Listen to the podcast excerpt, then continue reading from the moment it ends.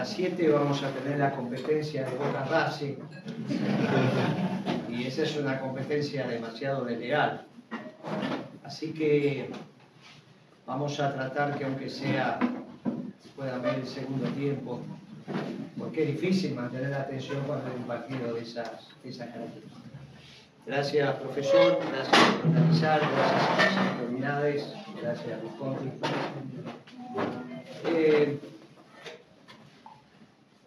la clase, la ponencia, tiene que ver con la economía peronista en el marco del desarrollo económico contemporáneo, no solo de la Argentina, sino del mundo, y cuáles son los elementos ordenadores de una política económica que obviamente se inserta en un contexto internacional. Por eso es dentro de la cátedra de, historia del pensamiento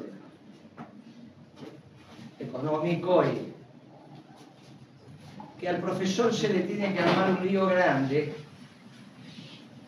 porque en general lo que nosotros estudiamos como historia del pensamiento económico es la historia del pensamiento económico europeo. Los europeos, con esa costumbre que tienen de que son el universo, bueno,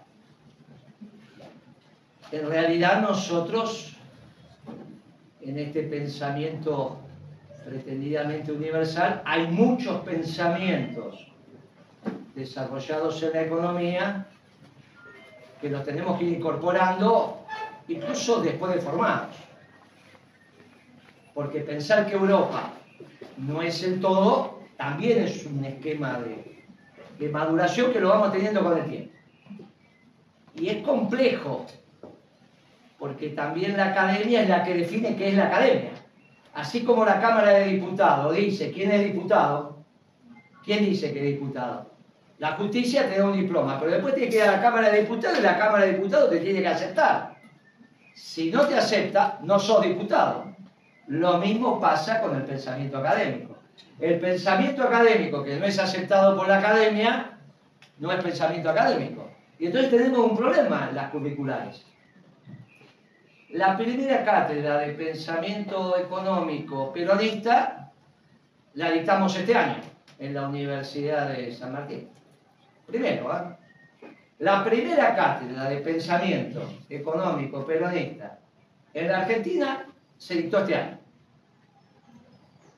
Tenemos que estar muy agradecidos a la Universidad de San Martín que nos permite hablar de lo que es desde una disciplina con una determinada orientación de construcción de lo que finalmente tiene que ver con nuestra carrera, que es el ordenamiento de la economía del país. Para ordenar la macroeconomía tenemos que pensar que hay país y tenemos que pensar que hay gobierno. Si no hay país, no hay gobierno, no hay macroeconomía, hay microeconomía. Por eso a alguno de los candidatos se le hizo difícil hablar de un plan económico. Si no hay país, no hay gobierno, no hay macroeconomía hay microeconomía, que es la economía de las familias o de las empresas, pero no hay macro. Porque para que haya macro tiene que haber cuentas nacionales. Para que haya cuentas nacionales tiene que haber un país. Tiene que haber un gobierno. Si no hay gobierno tampoco hay país. Porque es el ordenamiento que se da en un territorio con un pueblo determinado. Es interesante porque la Argentina irrumpió de golpe en la escena internacional en los últimos meses discutiendo si es válido o no tener gobierno y tener país. Y no solo fue el pensamiento de sectores globalizadores de izquierda, nos vienen desde otras concepciones, es bien interesante. Por eso se los definió como anarcocapitalistas. Es bien interesante. Es bien interesante, pero para nuestra disciplina eso invalida la macroeconomía. Sin gobierno no hay macro. Solo hay relaciones micro. Solo hay relaciones entre personas, físicas o jurídicas. Claro, esto en el debate electoral no lo tuvimos. Pero hubiese sido muy rico este debate, sobre todo para ustedes, estudiantes de historia, de economía, las, distintas disciplinas que llegan. Al peronismo le, tardaron muchas décadas, tardamos muchas décadas en poder sistematizar nuestra doctrina en un plan económico. Porque una cosa es la doctrina, ¿qué es la doctrina? Al menos para nosotros. Por eso no hay que confundirla con ideología, al menos para nosotros. Es la articulación de algunos principios ordenadores básicos y esto es complejo, porque yo digo que son verdades absolutas, por lo tanto son verdades a priori. No están sometidos al criterio de la verdad a partir de la razón. Casi podríamos decir, bueno, estos son dogmas de fe. No, no. Estoy dentro de una disciplina, no, no estamos estudiando teología. Digo, así como los teoremas matemáticos parten de algunos postulados. ¿Cuál es la distancia más corta entre dos puntos? Ahora al menos en el espacio euclidiano, ¿eh? en el que nos movemos nosotros. ¿Cuántas rectas pasan por un punto? Infinitas. Bueno, eso no hay ninguna demostración. Decimos, miren muchachos, es así. Que tengamos que construir una sociedad con justicia, miren muchachos, no hay que explicar que tengamos que construir una sociedad del amor. No hay Nadie va a construir una sociedad desde el odio, nadie va a construir una sociedad desde la injusticia, nadie va a querer construir una sociedad con gente cobarde. El valor, la valentía. El amor, eso no lo vamos a hacer con el odio. Hay cuatro, cinco, seis postulados que son verdades evidentes y que articuladas definen una doctrina para administrar la cosa pública atendiendo al bien común. Ahí empezamos con que si el bien común existe como tal. Algunas corrientes del pensamiento dicen que el bien común no existe. De hecho, lo, tuvimos ahora en el... Ese sí lo tuvimos en el debate electoral. El bien común como elemento superior al bien individual. Pero claro, nosotros ya partimos de unas conceptualizaciones doctrinarias, por lo tanto, el bien común existe. Y es esa articulación de estos principios que son verdades absolutas y que no están sometidas al criterio de la razón para saber si son verdad o no, que se arma una doctrina que tiene que ver, como ya dije, la administración de la cosa pública atendiendo al bien común. En la salud, en la sí, desde ya. En la educación, desde ya.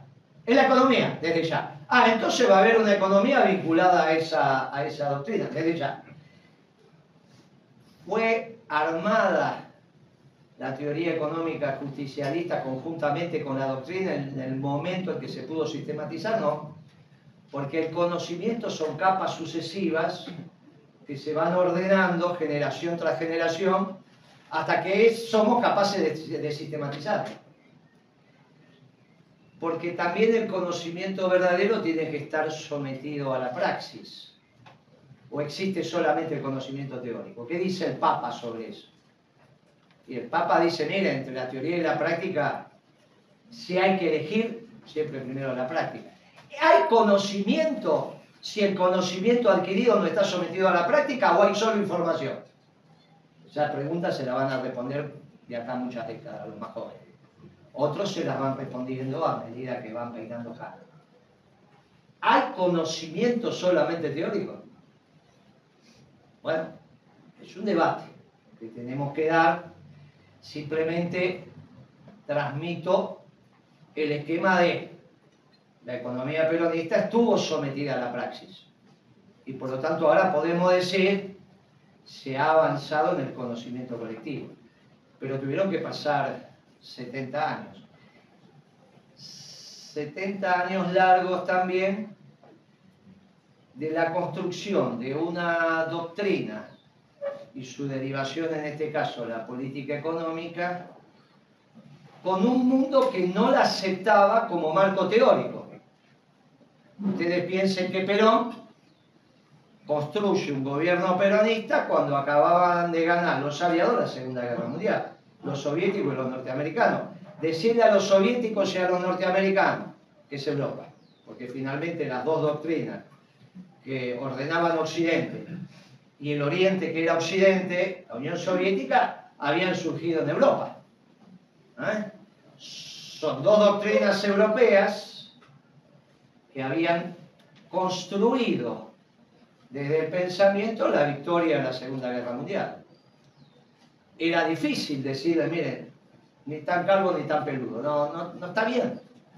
No está bien. ¿Desde dónde en la economía nosotros podríamos decir que esas dos doctrinas no estaban bien? ¿Tenían al hombre en el centro de su accionar o tenían al capital o al Estado? Es interesante esto. La economía peronista pone al hombre como la razón de ser, pone al hombre, a la familia, a la comunidad, no pone al capital. No es fácil que un economista peronista hable de capital humano.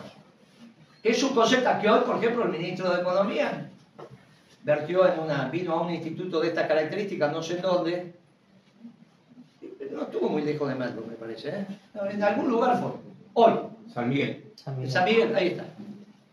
Y dijo, porque acá venimos a desarrollar el capital humano de ustedes, que son los estudiantes, para que puedan tener trabajo. El concepto de capital humano es un concepto extraño. Igual no lo voy a poner esto en cabeza de masa porque es abogado. Pero esto, acá hay un conocimiento de la economía superior. ¿Es compatible hablar de capital humano? Para alguna doctrina puede ser. Porque si el capital desde algunas concepciones no es más que trabajo acumulado. Si lo que crea valor es el trabajo, cuando los peronistas dicen hay una sola clase de hombres, los que trabajan está bien. ¿Quién más dijo que la construcción del valor es del trabajo? Bueno, Adam Smith. Adam Smith lo dijo. Dijo, la riqueza de las naciones es el trabajo. Los marxistas también. ¿Eso agota el conocimiento de la disciplina? Liberales, marxistas, peronistas, no, somos todos de lo que algún profesor explicó la teoría objetiva del valor. Pero eso no agota, porque está la teoría subjetiva del valor. Aquellos que dicen que las cosas no cuestan lo que cuestan, sino cuestan lo que valen. Y uno sabemos, quizás sí, quizás no, que el costo y lo que vale, que es el precio, no tienen por qué ser el mismo. Pero algunos dicen no hagamos costos no tiene importancia, porque lo que se ve en el mercado es el precio, no el costo. Entonces, ¿para qué vamos a hacer costo? Por suerte las empresas tienen sugerentes que hacen costo. Entonces podemos, dentro de la empresa, saber cuánto cuesta y cuánto lo vendemos. Por lo tanto, hay una tasa de ganancia, o un markup, como lo llamemos, de acuerdo a los contadores, que nos termina dando algún margen, finalmente llegando a los dividendos. Para adentro, en las empresas siguen haciendo costo y de ahí definen el precio de venta. Ahora las empresas mandan lista de precios nuevos y dicen me aumentaron los costos. Por lo tanto, hacen costo. Cualquiera que esté en la actividad productiva dice me aumentaron los costos, por lo tanto, tengo una lista de precios nueva. Ahora, si no hago costo, ¿cómo tengo precio? Bueno, esto también es una corriente. Esa es la corriente austríaca del pensamiento económico. Derivó en dos corrientes políticas muy claras. El neoliberalismo y la socialdemocracia que lo deben estar estudiando, todas europeas. Ahora, cuando nosotros decimos que el capital es trabajo acumulado, estaríamos diciendo que acá, cuando se brinda conocimiento teórico o información, estamos aumentando la cantidad de capital que tiene un ser humano. Por eso lo llamamos capital humano. Es un problema esto. Porque al capital la retribución al capital es la ganancia. Lo hemos aprendido. Al dinero la tasa de interés. A la tierra la renta. Y al trabajo es el salario. Si hay capital humano, tiene que pagar impuestos a la ganancia. Por ejemplo, el profesor que tiene más capital humano que sus alumnos debería pagar más ganancia que los alumnos. Trabaje o no trabaje. Pero es raro. Es raro el concepto. Imagínense que le llegue la cuenta de un impuesto a los bienes personales porque ustedes tienen capital humano. Vinieron, se esforzaron, estudiaron, le incorporaron, ahora tienen más capital y, bueno, muchachos, tienen que pagar más impuestos. Trabajo es raro, porque los impuestos tienen que ser al flujo, no al stock. La buena técnica impositiva dice, los impuestos es a lo que se genera, no a lo que tengo.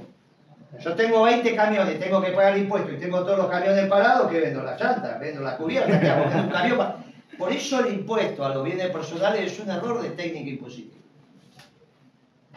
Y pensar que el salario puede generar ganancia, el trabajo generar ganancia es asociar el trabajo con el capital. Y de ahí sale la cuarta categoría, error. Parte de eso se empezó. El salario no es ganancia, el salario es salario. La ganancia es el capital. ¿Qué es el capital? El trabajo acumulado. Pero entonces, no es lo mismo poner el centro de la actividad económica en el capital que ponerla en el trabajo. El peronismo lo pone en el trabajo. El peronismo lo pone en el hombre, el peronismo lo pone en la comunidad. Entonces, la economía peronista inexorablemente tiene que ser para generar trabajo. Entonces hay una máxima en nuestra política económica que dice gobernar bien es crear trabajo. En el sector privado, porque es el que genera valor. Trabajo en el Estado. Y acá vamos a hablar de la economía en el subtotal de la factura, antes del impuesto, si no nos metemos en un lío bárbaro. Pero esto de que la buena técnica impositiva es para el flujo y no para el stock es muy importante, porque si no se mete la pata. Si uno le cobra impuestos al stock y el otro no evade y paga, si ese stock no genera ingreso, te vas comiendo el stock. Al final, cuando te quedaste con todo ese stock, no tenés capital, que es trabajo acumulado. Bueno, es un lío. Por eso lo de la buena técnica impositiva también es importante. Cuando Perón construye, descubre, sintetiza esta doctrina en el seno de un pueblo maravilloso, los pueblos europeos podrían haber hecho una economía peronista. ¿Por qué no la pensaron? Que es una pregunta que... Che, si los europeos pensaron casi todas las corrientes doctrinarias o ideológicas dentro de la economía, ¿por qué no hizo el peronismo? ¿Por qué los franceses, los italianos, los españoles, los alemanes no fueron peronistas? Es un azar de Dios, jugó a los dados, tiró. No, porque nosotros somos una doctrina nacionalista. Bueno, los europeos tienen doctrina nacionalista, sí, pero son de aquellos pueblos que construyeron su identidad destruyendo al pueblo vecino, al distinto. Todo lo que no es distinto lo destruimos. Por lo tanto, los que somos parecidos somos la identidad y expulsamos al distinto. Mientras que los pueblos americanos, que son nuevos, es al revés. Incorporamos al distinto. Por eso acá tenemos otros problemas, pero no tenemos eso. ¿Somos nacionalistas? peronistas, no hay duda, pero de brazos abiertos. No es lo mismo el nacionalismo europeo que el nacionalismo americano de los pueblos mestizos. Basta vernos nosotros y nos damos cuenta que somos una cantidad de sangre que se han mezclado extraordinaria. Somos los pueblos nuevos, somos los pueblos americanos, pueblos fantásticos. De esos pueblos podía salir una doctrina distinta. Solo de un pueblo nuevo puede salir una doctrina nueva. Es muy difícil que de un pueblo milenario salga una nueva doctrina. De este pueblo es que surgió un nacionalismo de brazos abiertos, que hace puentes entre los pueblos, no que levanta muros. Esto también es importante. Somos nacionalistas, vamos a cuidar nuestro trabajo, vamos a cuidar nuestro trabajo. Primero el pueblo argentino, primero el mercado argentino, primero la industria argentina, sí. Pero no lastimando al resto de los pueblos, amando al resto de los pueblos, porque es uno de los principios ordenadores nuestros. Por eso cuando habla el Papa, a nosotros nos resulta tan fácil escucharlo. ¿Coincidamos o no? Escucharlo y entender. Rápidamente, cuando el Papa dijo hagamos lío, todos entendimos lo que pasaba. En el mundo, cuando él dijo hagamos lío, no sabía lo que era. Fueron a la, eh, fueron a buscar a la Real Academia a ver qué significaba lío, que era un conjunto de cosas atadas. Nosotros entendimos cuando el Papa dijo hagan lío, no hizo falta ir a buscar en el diccionario la definición de lío, porque era otra sección de lío que salvo que sea un argentinismo no existía. Entonces, cuando el Papa habla y habla de estas cosas, a nosotros nos pareció que era evidente el resto de los pueblos les cuesta entender. Cuando el Papa hace 10 años atrás, cuando asumió, dijo, estamos atravesando la tercera guerra mundial en cuotas, y dijo, y no es por hechos religiosos, ¿eh? son hechos económicos. Ojo con esto. Los pueblos están peleando por su trabajo. Y dijeron, bueno, el canciller de mi gobierno dijo, no, el Papa está equivocado. Es mira, difícil que se equivoque el Papa. Si habla con el Espíritu Santo, al menos escucharlo. Escucharlo, porque no es tan fácil, digamos, no cualquiera habla con el Espíritu Santo. Bueno, claro, en la Cancillería de Occidente era un hecho como por qué viene alguien a hablar de la Tercera Guerra Mundial en cuotas. Y porque nosotros lo estábamos viviendo, nos estábamos quedando sin trabajo. Para algunas políticas económicas quedarse sin trabajo hasta es virtuoso. Para otras políticas económicas no es virtuoso quedarse sin trabajo. Los pueblos pueden desaparecer si aumenta la tasa de desocupación, porque se termina el afecto societario. La, gobernanza de una nación tiene que ver con una tasa de desocupación a la baja o es indistinto. Es lo mismo tener el 5, el 20, el 25, el 40, el 60, no, porque detrás de eso viene la pobreza y la indigencia. Bueno, entonces, gobernar bien y crear trabajo genera un afecto societario que si no se empieza a resquebrajar. ¿Cuándo fue la primera vez que el pueblo argentino combatió por los puestos de trabajo? ¿Cuándo entró en combate el pueblo argentino por los puestos de trabajo? ¿Cuándo? 1806.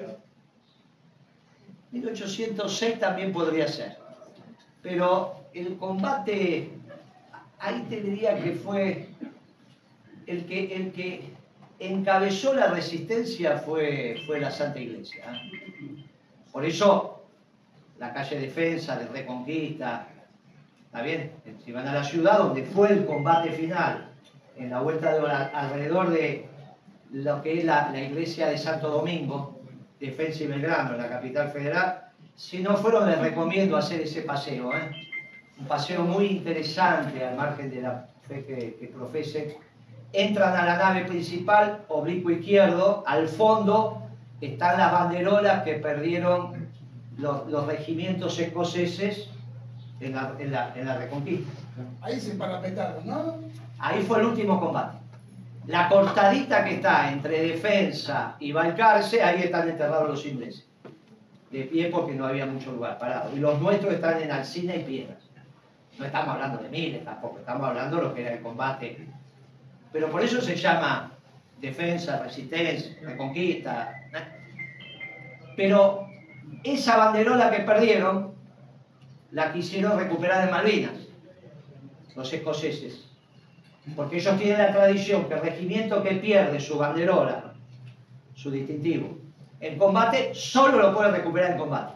Pidieron venir a Malvinas y lo iban a intercambiar por la bandera de guerra argentina, un cura se le enrolló, no la consiguieron y ahí tenemos la bandera. Es un buen paseo, es un buen paseo, es un buen paseo. Vayan, está Belgrano, los saludan a Belgrano, está delante del patio, está ahí arriba, y entran y le explican a los pibes, eso los perdieron hace algunos algunos centenares de años, combate en Buenos Aires. Podría ser eso, pero eso tuvo también una característica religiosa. Eran los anglicanos frente, ¿está bien? Cuenta la leyenda que lo que hizo Bedford fue entrar y suspender la misa. Y entonces dice que Linier dijo, cuando ganemos a la Virgen del Rosario, dijo, acá estamos. Y eso fue lo que hizo. Después viene Fernando VII, toda esa historia que ustedes lo verán y lo sabrán mucho mejor que yo. Pero el primer combate claro de decisión de un gobernante fue la vuelta de obligado, que por ahí lo, contó algún, algún compañero. Donde la canción dice que vinieron 20 buques de guerra y 90 mercantes. Nosotros nos preocupamos por los 20 de guerra, que fueron los primeros buques a vapor de combate. No los íbamos a parar con unos lanchones. Pero los 90 de guerra ah, tenían mercadería producidas en la primera gran revolución dentro del sistema capitalista, no externo al sistema capitalista, ¿eh? no una revolución que cambia el modo de producción capitalista, sino una revolución dentro del modo de producción capitalista. Esa primera revolución es la revolución industrial, que transforma un pueblo, el agua caliente en movimiento mecánico. Acá ninguno de nosotros está Agarramos agua caliente, hacemos más, un té, pero transformar el agua caliente en movimiento mecánico es una hazaña tecnológica. El pueblo inglés lo hizo y con eso hizo la primera revolución dentro del modo de producción porque bajó violentamente los costos. Violentamente los costos. ¿Qué es una revolución dentro del modo de producción capitalista? Que el pueblo que está en condiciones de bajar los costos primos. Los ingleses lo bajaron al punto que pudieron navegar 14.000 kilómetros, remontar el Paraná para venderle a un pueblo hermano los productos que ya ese pueblo consumía. Y lo hacían los argentinos y los brasileños. Y ellos le van a vender productos que habían hecho a 14.000 kilómetros de distancia, más barato, porque si no, ¿cómo es? Por eso el brigadier general ordena combate. Porque cuando vos ordenás combate, subís el costo de producción, no para ganar, sino para subir el costo. No volvieron más. Esa batalla no se define por las armas, se define por el costo de la mercadería vendida aguas arriba del Paraná si tenés que entrar en combate. Si vos para vender y cobrar tenés que entrar en combate, ¿cuánto vale esa mercadería? Por eso fue la primera vez que el pueblo argentino entra en combate para defender su puesto de trabajo. Ganamos, ganamos. No militarmente, ganamos en lo que ellos venían a hacer. De hecho, no volvieron más. Muy interesante esto porque habla de una coherencia. Claro que si viene un abogado le va a explicar lo de las aguas internacionales, la soberanía, un historiador explicará otras cosas. Yo soy economista y el approach, ¿cómo entro al combate de obligado? Como economista. Entonces digo, si había 90 buques mercantes, me detengo en los 90 buques mercantes, no los 20 de guerra. Convengamos que la canción no tiene por qué mentir. Si no eran 20, serían 19, 18, 18. Pero si la canción dice 20 de guerra y 90 mercantes, ¿por qué no vamos a decir eso? Entonces lo importante eran los 90 mercantes. Ahora, esa revolución bajó mucho los costos, bajó mucho los costos. Se transformó en el taller del mundo se transformó en el taller del mundo. Desde una islita y con una estrategia de la infantería de marina en términos de combate extraordinaria, es interesante lo de la infantería de marina, ¿eh? no es un tema menor. No es un tema menor aquellos pueblos que no sean capaces de llevar la guerra mucho más allá de su frontera, es difícil que sean hegemónicos. Si yo tengo razón, la alianza con los chinos está mal. Repito, aquellos pueblos que no estén en condiciones de llevar la guerra con ocupación territorial, no con un misil, con un misil después que explota, con ocupación territorial, mucho más allá de su frontera, no puede ser nunca hegemónico. Si esto es verdad, la alianza con los chinos está mal, porque no tienen infantería de marina.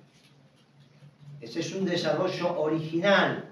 Bueno, viene obviamente de los cártagos, viene de Roma, pero no la llamaba infantería. Como infantería fueron los británicos y los norteamericanos, que lo vemos en la película, para la guerra del Pacífico. Para, para el Atlántico tienen el ejército, para el Pacífico tienen la infantería de marina. Esto implica en términos geopolíticos que guardan las alianzas que hacemos.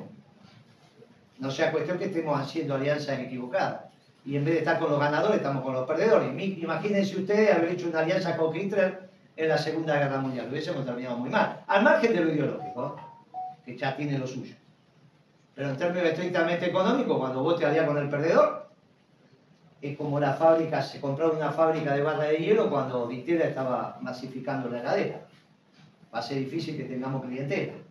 Entonces, ojo, porque esto tiene mucho que ver, las alianzas que uno hace con los ganadores y los perdedores. Este, esta historia de los ingleses, desde una islita, desarrollando la manufactura a escala global, es un logro de ese pueblo, no hay ninguna duda. No nos gustará, pero es un logro.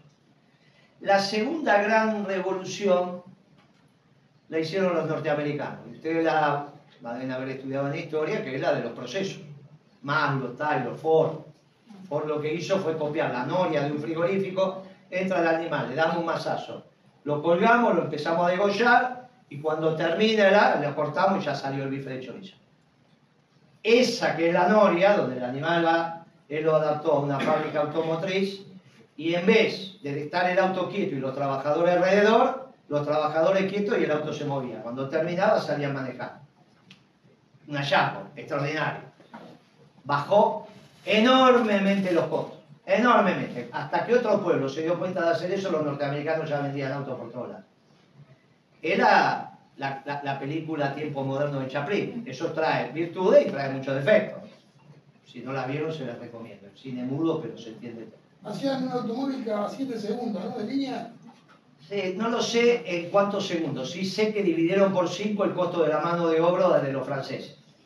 Los franceses tardaban 95 horas hombre para hacer un auto y esto lo hicieron en 15, 16 años. La productividad fue tremenda. Pero puede ser eso, ¿eh? puede ser que cada 7, 8 segundos saliera un de auto. 800 dólares había bajado a 250 dólares. El gran consumo. Y aparte, es verdad que salía un auto tras otro. Esa fue la segunda revolución dentro del capitalismo. Hay una tercera, hay una tercera. ¿Quién la hacen? Los norteamericanos también. Y este es algo que ya les toca a ustedes. Me tocó a mí estando en el gobierno, les toca a ustedes padecer esas circunstancias. Este mundo, este mundo que estamos atravesando tiene que ver con esa tercera revolución que es la energética. Mientras en general se habla de la revolución científico-tecnológica, nosotros hablamos de la revolución energética norteamericana. Volvemos al petróleo. El mundo que yo conocí mientras estaba sentado de aquel lado era el mundo donde los norteamericanos se llevaban el petróleo, por la buena o por la mala. Si te, lo, si te lo llevaban por la buena, te lo compraban al precio que se definía, y si era por las malas, se lo llevaban. Y se acabó esto. Ahora, para el 2004, un presidente norteamericano que venía con antecedentes de drogadicto y bla, bla, bla, que fue Bush hijo, cara de tonto, no era ningún tonto, y decidió que Estados Unidos no podía depender de terceros países para el abastecimiento energético. Y empezó a poner plata en energías alternativas. Ahí se desarrolló, por ejemplo, el biodiesel. A nosotros nos vino muy bien, porque de tener 200, 200 y pico de dólares la tonelada de soja, me tocó tenerla a 645. Los norteamericanos transformaron la soja y el maíz en biocombustible. Pasaron de energía humana a energía mecánica. Qué decisión, ¿eh? Fidel Castro fue la última vez que participó en un debate a través de los editoriales del Granma, y él decía esto, che muchachos, hay hambre en el mundo y estamos transformando los alimentos en energía mecánica, movemos máquinas en vez de que el hombre pueda comer. Y la verdad que podría tener razón Fidel, pero a nosotros nos vino bárbaro, así que, muchachos, es el interés nacional. Así que a nosotros nos vino muy bien. Solo eso hicieron, no, estos molinos, estos, estos ventiladores gigantes que ven por ahí, una serie de cosas más, pero entre ellos el Shell Gas y el Shell Oil, lo que hay en Bacamón. Era un petróleo y gas que ellos sabían que lo tenían hace 70, 80 años atrás, pero estaba metido en una piedra pome muy gigante. En estos intersticios de la piedra pome allá abajo había petróleo y gas. Difícil de sacar, salvo que rompas la piedra se junta por tensión superficial, aumenta la presión y sale. Eso es la extracción del fracking. Rompemos la piedra, se junta lo que hay adentro y lo sacamos. Y ellos desarrollaron esa tecnología que fenómeno. Hay que romper una piedra ahí abajo y después sacar. Ustedes imagínense que eso es una envergadura tal que cuando Galucho, no Falucho, si hubiese sido Falucho estábamos en otro país, Galucho, que le decían el mago, yo creo que le decían el mago porque en dos años pasó de ser presidente de una petrolera, esto significa empleado, a ser petrolero, esto significa ser dueño. Hay que estar en un laburo dos años después ser dueño. de red. No cualquiera. Le dicen el mago por eso, creo yo, pero ya le decían el mago, por ahí le dicen otra- el mago por otra cosa. Galucho cuando firmó el acuerdo de Chevron, allá hace 10 años atrás, un poquito más, 11, firmó con Chevron para sacar el gas de vaca muerta 6,50 el millón de BTU. No importa, el millón de BTU es una unidad de medida, como el metro, como el kilo, como la hectárea, como la tonelada. En ese momento en Estados Unidos estaba 2,50. Un lío, ¿eh? Porque si vos tenés la energía cara, perdés o ganás empleo con tu manufactura. Qué debate que tuve con Galucho, lo perdí. Pero Galucho, me vas a dejar sin trabajo en la, en la mecánica, en la metal mecánica argentina. Si hago acero caro, ¿qué es el acero? Carbón, hierro y energía en una marmicoque, en una hocha muy grande, que lo mezclo ahí, hago un poco de magia, saco los distintos tipos de acero. Hierro y carbón lo traigo de Brasil. Lo que yo puedo dar es mano de obra calificada, pero obviamente que la norteamericana, la alemana, la japonesa y la coreana también es calificada, y energía. Le tengo que dar energía barata, si le doy energía cara, tengo aluminio y acero caro. El aluminio también básicamente es energía. Es alúmina que pasa por un, arco de energía continua y ahí se licúa y ahí sale el aluminio que usted conoce. Si tengo energía cara, como tengo aluminio barato. Si no tengo acero y aluminio barato, me quedo sin la bomba y sin esmata. Bueno, digamos que la boca también porque todo lo que va adentro que no ve. Entonces, mire, tenemos un problema muy serio si tengo energía cara. No, tiene que estar a precio internacional. Qué interesante, si es a precio internacional, ¿cómo compito? Porque no voy a hacer las millones de toneladas que hacen los chinos de acero. Qué interesante cuando me vienen a mí en el debate que la energía tiene que ser a precio internacional. ¿Qué lío que hacemos con el desarrollo argentino? Un lío grande. Los norteamericanos bajaron raudamente el costo de la energía. Y cuando bajaron raudamente el costo de la energía, cambió el mundo. Porque ya no la van a buscar. Ya no hay más guerras por el petróleo, porque ya les sobra. Los norteamericanos son el pueblo que más energía fósil utilizable tiene en este momento. Los rusos tienen más energía, sí, pero no la usan, la exportan. Qué interesante eso, ¿eh? ¿Qué nos sirve más? ¿Usar la energía o exportarla? Qué cosa, ¿eh? Ese es el debate de ahora. En mi caso personal, el domingo voté en blanco para presidente, porque me quería exportar la energía. Ahora, a la noche me dijo que quiere reindustrializar la Argentina. No estoy haciendo proselitismo. ¿eh? Estoy explicando por qué cambié mi voto. Si yo reindustrializo la Argentina, tengo que tener mercado interno, porque ¿a quién le voy a vender? Primero en el mercado interno, tengo que ser competitivo adentro para después salir. Pero para vender adentro tengo que tener la comida más barata, porque los ingresos populares lo que no pueden dejar de consumir es la comida. Si con los ingresos populares, cuando jubilaciones, pensiones, salario, formales e informales.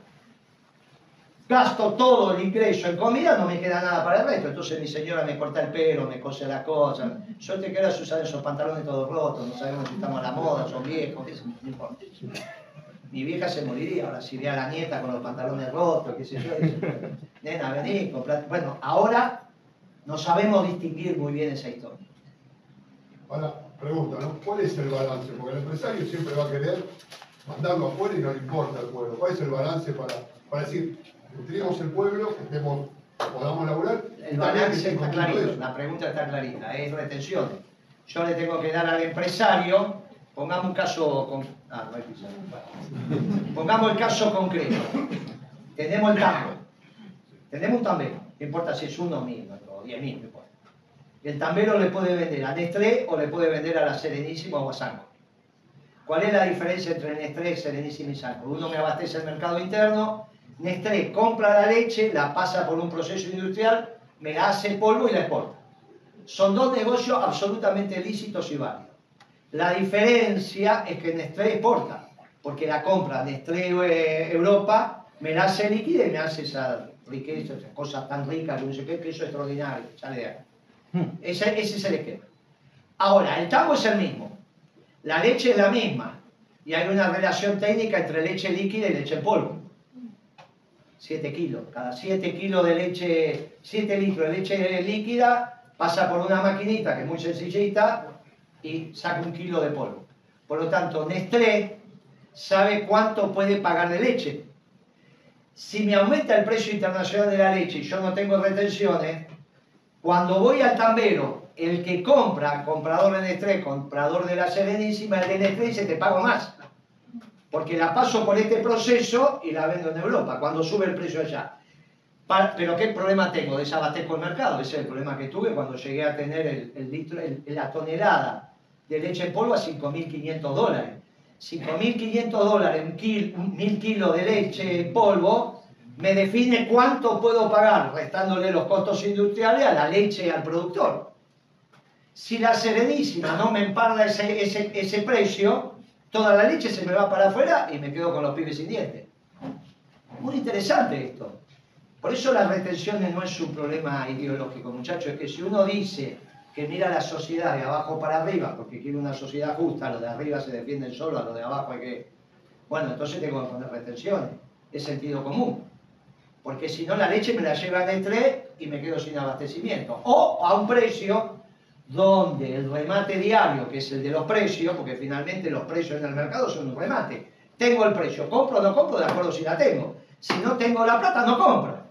Por lo tanto, es un remate. Cuando me suben el precio, dejo de comprar.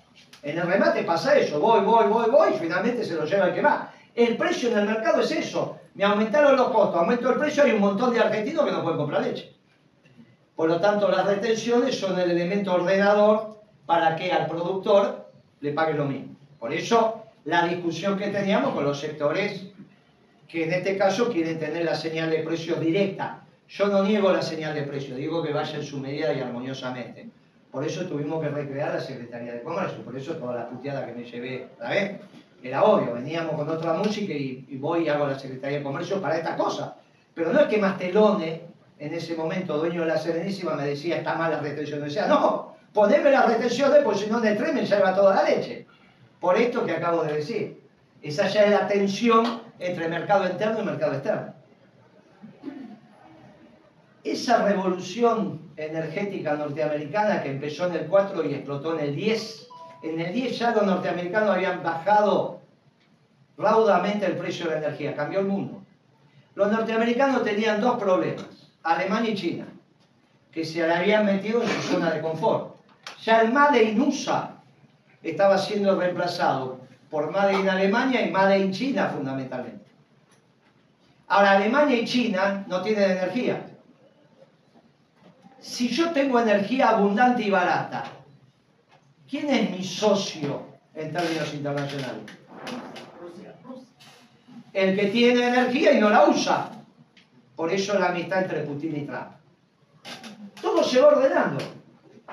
Había que eh, eh, generar una descomposición del aparato productivo alemán, no hay duda.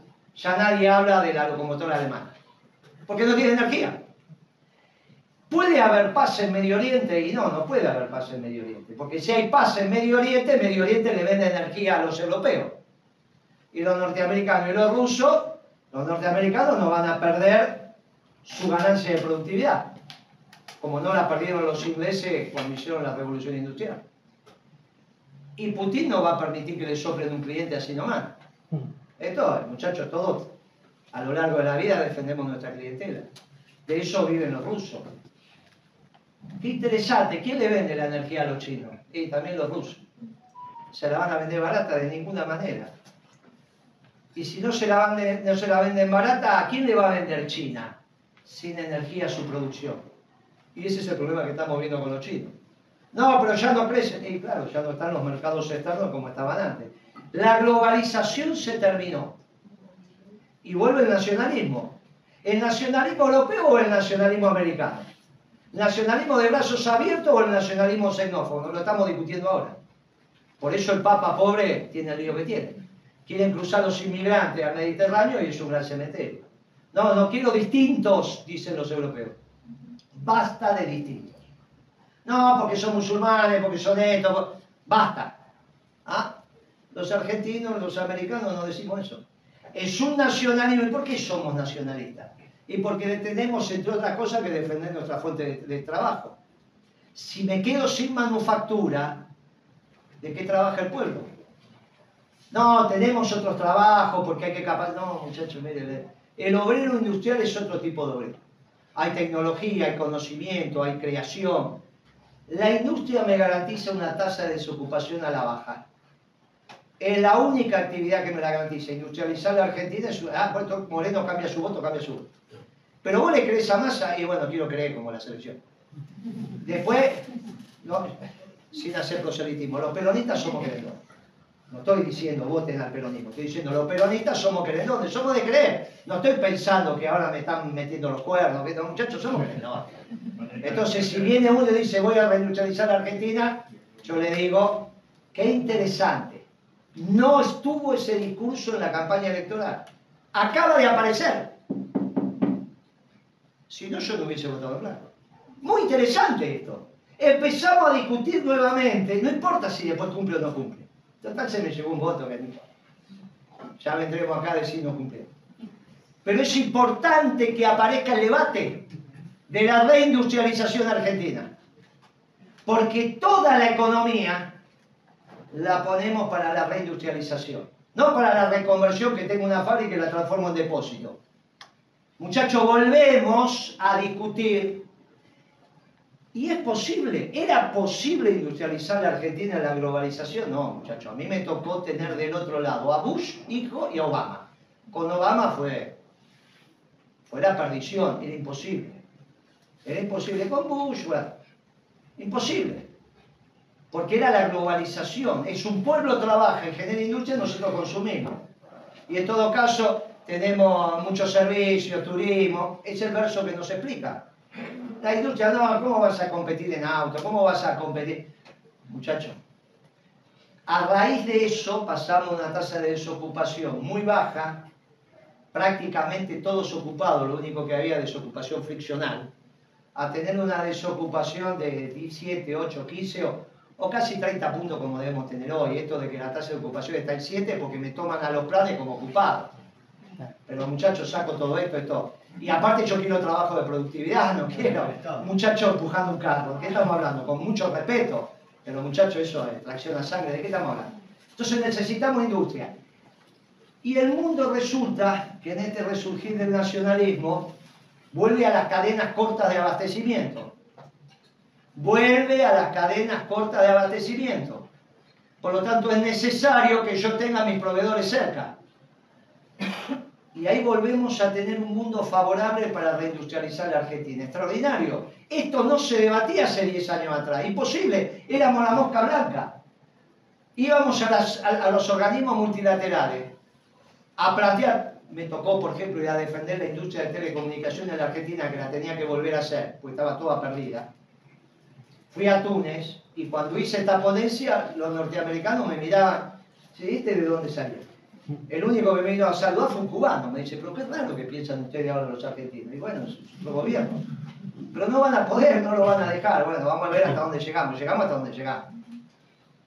Pero ahora el mundo, lo que hacía Moreno, lo empezó a hacer Trump. Lo que pasa es que no nos dimos cuenta que Trump lo iba a hacer cuatro años después. Yo me fui en el 13 y me puteaban todos los colores. Después lo empezó a aceptar, nadie lo putea. Tiene 12 portaaviones. ¿Cómo lo van a putear? Pero el tipo hizo lo mismo. Eso es que es medio peronista. No es del todo porque levanta, levanta muros. No hace puentes. Pero es cuestión de perseverar en la doctrina. Por eso vengo acá, para que ustedes les puedan hablar a los nietos de Trump. Ya Trump yo ya perdí la esperanza, ya está muy grande. Pero conseguimos algo. La revista Times lo hizo a Trump con el uniforme del brigadier general. Dijo, parece un dictador suelo latinoamericano. Es el uniforme del brigadier y la cara de Trump. Del brigadier que defiende el trabajo. Trump le dijo a los mexicanos, ustedes, cuando renegocian NAFTA, que ahora tiene otro nombre, le dice, yo le voy a comprar los autos a México, siempre que los trabajadores mexicanos ganen lo mismo que los norteamericanos. Extraordinario. Es un ídolo Trump en México. Hoy ganan los trabajadores de la industria automotriz mexicana, ganan lo mismo que los norteamericanos. Pasaron de ganar 2,5, 3 dólares a la hora a ganar 16. Una cosa extraordinaria. En cambio, cuando llegan los chinos te baja el salario, porque te destruye la industria. Esto es algo que hay que entender. A veces los cuadros dirigenciales de la Argentina esto no lo entienden o cambian. ¿Sabes? Nosotros con los chinos nuestro gobierno teníamos ahí. Después las realidades fueron muy cambiantes. Pero ahí viene lo que dije al principio, cuidado con hacer alianza con lo que no van a ser ganados. Si el mundo acepta el nacionalismo, y dentro del nacionalismo es el nacionalismo americano, el mundo va hacia la armonía. ¿Entre qué? Entre el capital y el trabajo, no a la discusión. Porque la base de la economía peronista es el hombre, la comunidad, el pueblo, trabajando, ganándote el pan con el sudor de tu frente, pero entendiendo que el capital cumple un rol sustantivo, que es trabajo acumulado. Y en la armonía entre la producción y el trabajo. Claro, nunca lo pudimos hacer, porque cuando estaban los soviéticos decían que era todo del Estado, no estaba la propiedad privada. Y del lado occidental, los norteamericanos y los ingleses decían la economía es analizar la rentabilidad del capital. Y Perón decía dos cosas distintas, ni tan calvo ni tan peludo, ni esto ni aquello, ni la explotación del hombre por el hombre ni la del hombre por el Estado. ¿Y quién lo escuchaba? Si ellos dos dominaban el mundo. Pero se la rebuscó Perón. Y nos enseñó que entre la sangre y el tiempo hay que elegir el tiempo. Lo aprendimos a golpe, lo aprendimos a golpe. El tiempo pasó y resulta que estos dos hoy no dieron respuesta. Y ahí recibimos consultas. El otro día de una conferencia por una universidad peruana, otra española, otra mexicana, los brasileros. El peronismo, como doctrina de pensamiento, empieza a transitar. Una economía peronista va a tener una tasa de interés al alza o una tasa de interés a la baja, si tiene que generar trabajo. Miren qué fácil. Estamos dando una clase de economía. Si fuéramos en la escuela austríaca y está el costo de oportunidad del capital en todos los costos, lo que yo empiezo a ordenar es a través de la tasa de interés, no a través del trabajo. Pero como yo ordeno la economía desde el trabajo, es muy fácil darse cuenta que tiene que haber una tasa de interés a la baja. Pero tengo que construir los elementos ordenadores para que la tasa de interés vaya a la baja. Por lo tanto, el Estado no tiene que ser un demandante de crédito. Porque cuando el Estado es demandante de crédito, absorbe el crédito y la tasa de interés balanza. ¿Qué es lo que hicieron los dos últimos gobiernos? Ahora, ¿por qué tienen que demandar crédito? Porque tienen déficit. Ah, no, pero entonces ¿qué quedamos? Moreno viene a plantear el equilibrio fiscal. ¿Cómo? No es keynesiano, no. No somos keynesianos. ¿Quién dijo que somos los peronistas somos keynesianos? Somos unos clásicos. A veces vamos por oferta, a veces vamos por demanda. Pero como ustedes no son del rol del Estado de ninguna manera. Nosotros somos un gobierno esclavo de un pueblo libre. Porque la libertad es un don de Dios, no una construcción social. Los defensores de la libertad somos nosotros, que el pueblo decida, que el pueblo ordene. El pueblo en su libertad construye las empresas. Y el Estado un Estado esclavo. Lo necesario. Y entonces, y entonces estos que dicen que somos estatistas están equivocados. Nosotros no somos estatistas. Los socialdemócratas son estatistas. Nosotros no. Pero los socialdemócratas pueden estar en un gobierno que tiene la camiseta peronista, pero no es el peronismo. El peronismo es aquel que construye valor en el sector privado.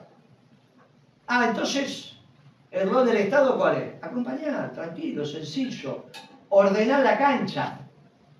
Porque si no ordeno la cancha, ¿qué me pasa ahora en la Serenísima? Ya no está Mastelone. ¿Quién la compró? Alcohol. Pagani. Mire qué interesante. Pagani también me va a transformar la leche líquida en leche en polvo. Para vender leche en polvo, no, para vender caramelo. Pero si no aumento la producción de leche y exporto caramelo, ¿qué le doy a lo mío? Qué interesante esta tensión. Interesante esto en el debate. Esto había que preguntarle a Milei, o había que preguntarle a Patricia o a Massa. Pero esto en el debate no estuvo. El nivel de debate fue muy menor. Y estos temas no estuvieron en la discusión. Porque la función de producción de la Serenísima también tiene que ser en función social. Si no, tengo un lío bárbaro. Porque después alcanzo la frontera de producción. Y si yo alcanzo la frontera de producción de leche, ¿qué priorizo? ¿El mercado externo o el mercado interno? Primero comen lo mío o primero comen lo de afuera. Yo tuve un debate muy interesante cuando planteé esto en Italia con la FAO. Porque me miró a los ojos y me dijo la FAO, usted por priorizar la comida de los argentinos me hizo hambre en el mundo. Me aumentó el hambre en el mundo y yo no pude decir que no. ¿O está mal lo que me dijo la FAO a mí, con el dedito así? Tiene razón la FAO. Y yo le dije, mire, yo soy peronista. Primero come lo mío. ¿Qué quiere que le diga? Así funcionamos. ¿no? El Evangelio también dice, amate, ¿no? Estamos en un lío. Los gobiernos tienen que defender el interés nacional. Ah, pero si todo defiende el interés nacional, y es que así se construye esto. No, vamos a la globalización, no, porque destruimos a los pueblos. Por eso el Papa sabiamente habló de que el mundo, la casa común, no es una esfera donde todos los puntos de la esfera son iguales, sino que es un poliedro y cada superficie del poliedro es un pueblo. Y necesitamos la unidad y la diversidad. Qué horrible todo igual, todos pensando igual. Eso fue la globalización, se perdía la riqueza, todo comiendo hamburguesas. No, muchachos, la comida peruana es bárbara, la boliviana, la paraguaya, la argentina. La... Muchachos, hace algunos años atrás los italianos no comían la comida española. Y los españoles no comían ni polenta ni fideo. Nosotros comemos todo. Un día es una comida italiana y al otro día la hacemos española. Si no, prueben entre una buceca y un montón. No hay tanta diferencia. No, porque la buceca lleva durano. Bueno, esas bucecas tan especiales. Pero si es la buceca como comíamos lo que es. Es muy parecida. La diferencia es que le podés fideo. Entonces la vieja hacía el mondongo sobraba y al otro día te comías una buceca y nadie decía, esto es español, esto es italiano, no importa nada. Porque un pueblo maravilloso que junta, hay armonía, con una economía que tiene que permitir que todo aquel que quiera trabajar tenga trabajo en el sector privado. Para eso tenemos que tener la tasa de interés a la baja y para tener la tasa de interés a la baja tengo que tener equilibrio fiscal para que el sector público no me demande crédito. Pero aparte es lo que corresponde. En nuestro gobierno la participación del sector público bajó, porque la economía crecía y la hacía crecer el sector privado. Por lo tanto, en términos proporcionales, hay sector público y sector privado, crece el privado, es obvio que en el nuevo total, este tiene más participación que este. Eso pasó en nuestro gobierno. Al revés que con Martínez de Oz. En Martínez de Oz hizo pedazo el sector privado, pero hizo crecer el sector público. Muy interesante esto, porque a veces esto de izquierda y derecha arman un lío bárbaro. Porque quizás izquierda y derecha no explica nada. Explica en la Revolución Francesa que se centró a la izquierda, pero eso es el problema de los europeos. ¿Qué tenemos que ver nosotros con eso? Nosotros tenemos otra categoría de análisis. No es izquierda y derecha, es defensa del interés nacional o globalización. ¿Somos nacionalistas o somos globalizadores? En las universidades en general somos globalizadores. El pensamiento que estudiamos un pensamiento globalizado, por ahí, por eso acepto muy gustoso esto. Dice, mire, también venimos a debatir, venimos a, venimos a decir las cosas que hay que decir. Pero esas no son categorías universales, son categorías de esos pueblos que esos pueblos le hicieron universal. ¿Cuál es la economía de Afganistán? Nadie sabe. ¿Cuál es la economía de Irán? Nadie sabe. No sabemos. Sin embargo, sin embargo, pensamos que sabemos la economía. ¿Cómo vamos a pensar que existe el economista global? Y si solamente existe el economista vinculado a su pueblo, si ustedes están en el Chaco, con dos pibes suyos, viene un médico chaqueño y viene un médico suizo, suizo y ustedes tienen el pibe enfermo, y están en el Chaco, y tienen una sola posibilidad de elegir médico, ¿qué van a elegir, el suizo o el chaqueño? Si dice, claro, van a decir el suizo, el Robert Rafal. No sabe si el agua está contaminada, no sabe cómo pega la humedad, no saben nada. Pero pensamos que el suizo es mejor médico. Ridículo. No existe el médico global. Y eso que el cuerpo es bastante parecido, pero siempre elijan el médico del lugar porque sabe cuál es la porquería que tiene el agua, los mosquitos y los bichos. Y te lo va a curar con un suyo. Mientras que el suizo no tiene idea. Con la economía pasa lo mismo. ¿Cómo vamos a hacer economía si no conocemos a los dirigentes sindicales, a los empresarios, las características de nuestro aparato productivo? ¿Cómo va a ser un norteamericano para entender la economía argentina? Hoy el ministro Massa, ayer, cuestionó la negociación que hizo Guzmán. Dijo, fue un desastre la negociación ayer, ¿eh? en la conferencia de prensa que hizo la mañana. Tiene razón Massa. Si terminó la negociación y los bonos bajaron. Pero lo dijimos en aquel momento. ¿Por qué lo dijimos? Me acuerdo de una conversación con... Porque era un chico sin experiencia. ¿Cuándo sabemos economía después de mucho tiempo? ¿Es difícil de estudiar? No. Es muy fácil de estudiar, muy difícil de aplicar. ¿Por qué? Porque la vida, ¿qué decía Milton Friedman? 15 años de caminar la calle para saber algo de economía. Porque hay que pasar por la actividad privada. Hay que trabajar, hay que estar, hay que entender que es un remito, que es una factura. No es joda cuando digo, pregúntele a un economista la diferencia entre un remito y una factura, que si no la saben, no se la contesta en 10 segundos, no le den más bola. Porque vos te lo olvidás en la escuela secundaria si te enseñan que es un remito, que es una factura. Lo, lo vas aprendiendo en la vida. ¿Qué pueden saber en el Ministerio de Economía que es una factura electrónica? Si nunca la vieron. No saben cómo es. Esto, esta experiencia de la vida, es muy importante y te va llevando cuando vos sabés cómo. Por eso, para ser ministro de Economía en la Argentina, y son 50 años y por lo menos 25 de ejercicio de la profesión como mínimo. En el mercado, no haciendo la carrerita de.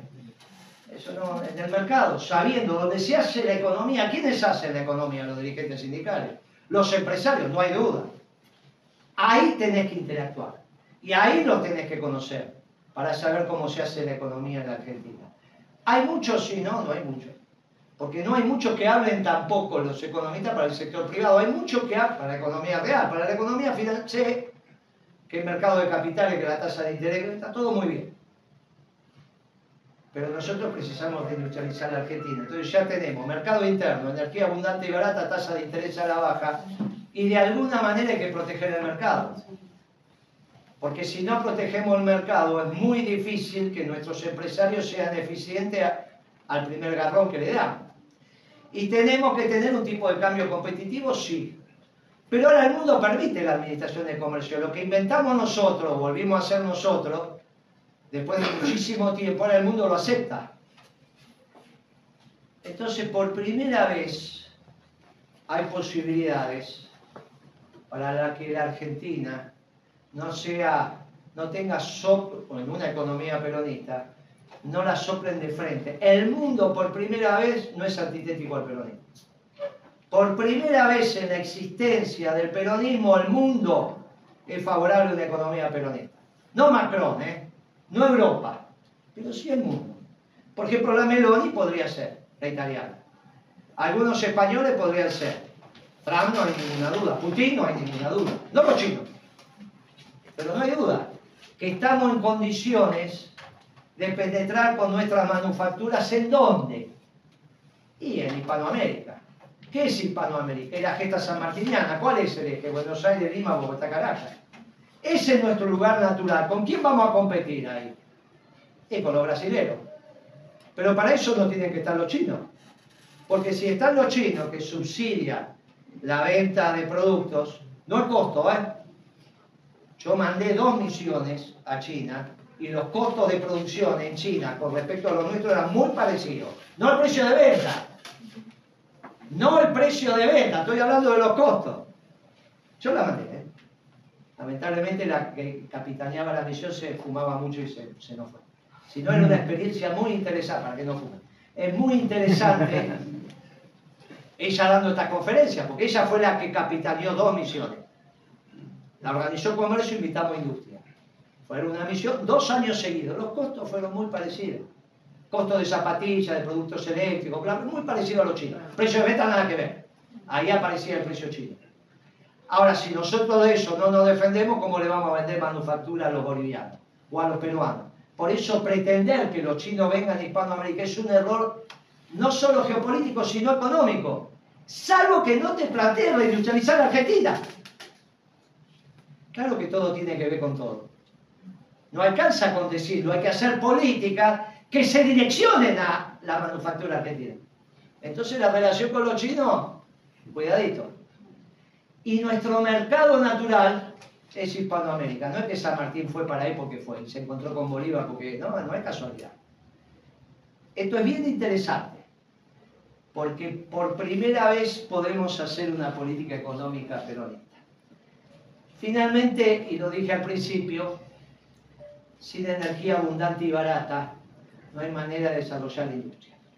¿Tenemos energía abundante? Sí. ¿La tenemos barata? No.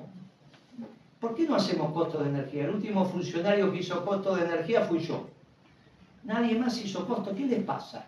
¿Cuánto vale el barril de petróleo en Argentina con exploración y explotación? No lo sabemos. Yo cuando lo hice era 35 dólares. Por ahí el presidente IPF dijo, ah, más o menos 35 dólares. Y si mejoró la tecnología ahora y es más barata, ¿por qué queremos que la, nafta o el gasoil de Argentina tiene que tener precio internacional? ¿Cómo desarrollamos la industria con precio internacional? ¿Por qué no hacemos fotos? ¿Por qué, no, ¿Por qué me dicen que la electricidad está barata y no sé el costo del, del megawatt, que es la cantidad de electrones en la producción y los que yo consumo. ¿Por qué me dicen que estoy barato si no hago coste? ¿Cómo es esto que el transporte de colectivo vale 1.100 pesos o el de tren y no me hacen costo? ¿Quién dice que las cosas cuestan lo que valen? Los austríacos, los socialdemócratas, los neoliberales. Si hay otra economía, ¿eh? está la economía que hace costos. En esa economía que hace costos se transparenta la tasa de acumulación porque se transparenta la tasa de ganancia. Nosotros tenemos que hacer un modelo económico donde la tasa de acumulación de capital se tendencia a la industria. Para eso que donar todo. El que sea industrial tiene que ganar. Y tiene que ganar más que los bancos. Si hago al revés no voy a tener industria. Ah, ¿y eso quién lo define? ¿El Banco Central que es independiente o lo define la política económica? La política económica. Por eso en, un, en una política económica peronista no importa si redrado está en el Banco Central, porque no es ahí donde se define la tasa de acumulación de capital. Es en el Ministerio de Economía. Pero podemos tener todo, podemos, no hay ningún inconveniente. Tenemos energía, tenemos la tasa de interés, tenemos el centro que es el hombre, tenemos equilibrio fiscal, tenemos equilibrio del sector externo porque las deudas están para pagarse, si no, no hay sistema, no, no se podría alquilar, no podríamos tener un crédito, las deudas están para pagarse y hay continuidad jurídica del Estado. El tema no es pagar la deuda, sino quien pone la plata.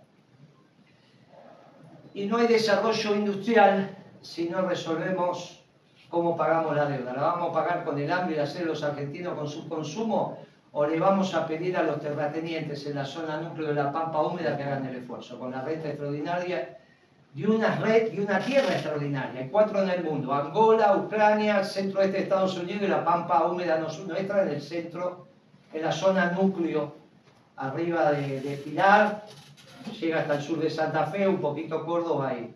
Más extraordinaria ahora que Ucrania está en guerra. Eh, Eso por los precios, los precios internacionales te definen la renta, pero la productividad son las cuatro iguales.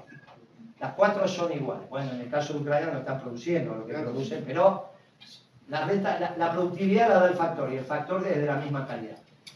Esto, entonces, personas que, que, que, Bueno, ya esto eso para la clase de política, a él está la clase de economía. Yo digo quién puede ponerlo. Después si da la correlación de fuerzas, no, eso. lo discutimos porque si no empiezo a hacer política es, y no, no, no, estamos acá para sumar votos, aparte de su calidad. Ya está. Entonces lo que tenemos es ¿Cómo hacemos para socializar la renta extraordinaria de la pampa húmeda, la zona núcleo? Y tenemos que poner una ley de alquileres, que se llama ley de arrendamientos rurales, solamente en la zona núcleo. Con eso bajamos el costo del productor, porque el costo más importante que tiene el productor argentino en la zona núcleo es el alquiler de la tierra que se le lleva entre el 40 y el 50% de la producción. Cuando un productor entregaba el 50% de la producción, ¿qué modo de producción había? Muy bien. Muy bien. En la zona núcleo, la pampa húmeda, no hay capitalismo moderno, hay feudalismo. Lo que pasa es que en vez de ser el señor feudal es el dueño de la tierra. Y se la da al que produce por la mitad, todos estos son goles de Racing, de vos, ya te que son los, este, se, se le da la mitad de la producción. Entonces, con una ley de arrendamiento bajamos el costo de producción. Si bajo el costo de producción, puedo subir las retenciones, porque no le pego al productor.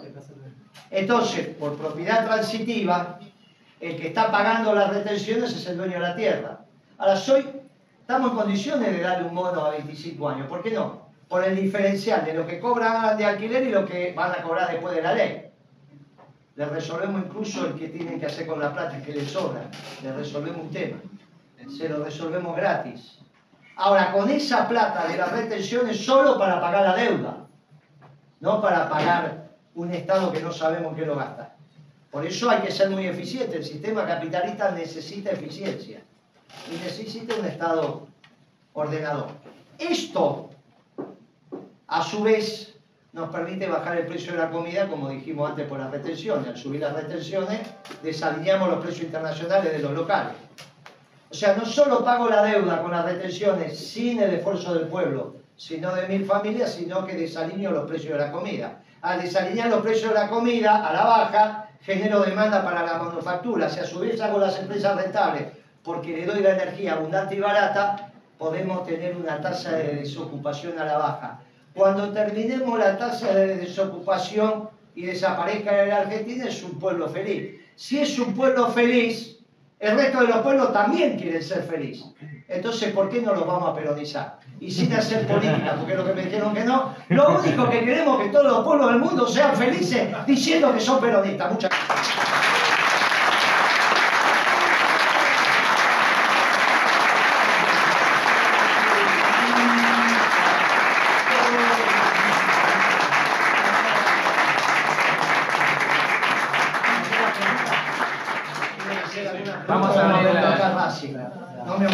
La eh, hay Cero a cero entre. A la noche.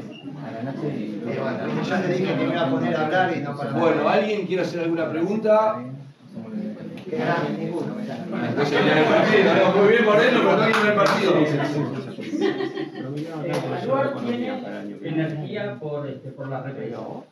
Eh, tener una tucha cerca de Aluar, una planta nuclear, este, ayudaría también a bajar los costos. Sí, sí. Esa- eso ya es un tema ingenieril, pero es obvio que la energía más barata, aunque es muy, la inversión inicial es muy alta, es la energía nuclear. Una central nuclear lo que vale 4 mil millones de dólares. Tenemos que hacer 20 centrales nucleares, después daremos la discusión con los ecologistas. Ustedes piensen que nosotros tenemos un PBI, un PBI afuera de argentinos. La Argentina no es solo que vivimos acá, también son los que viven afuera.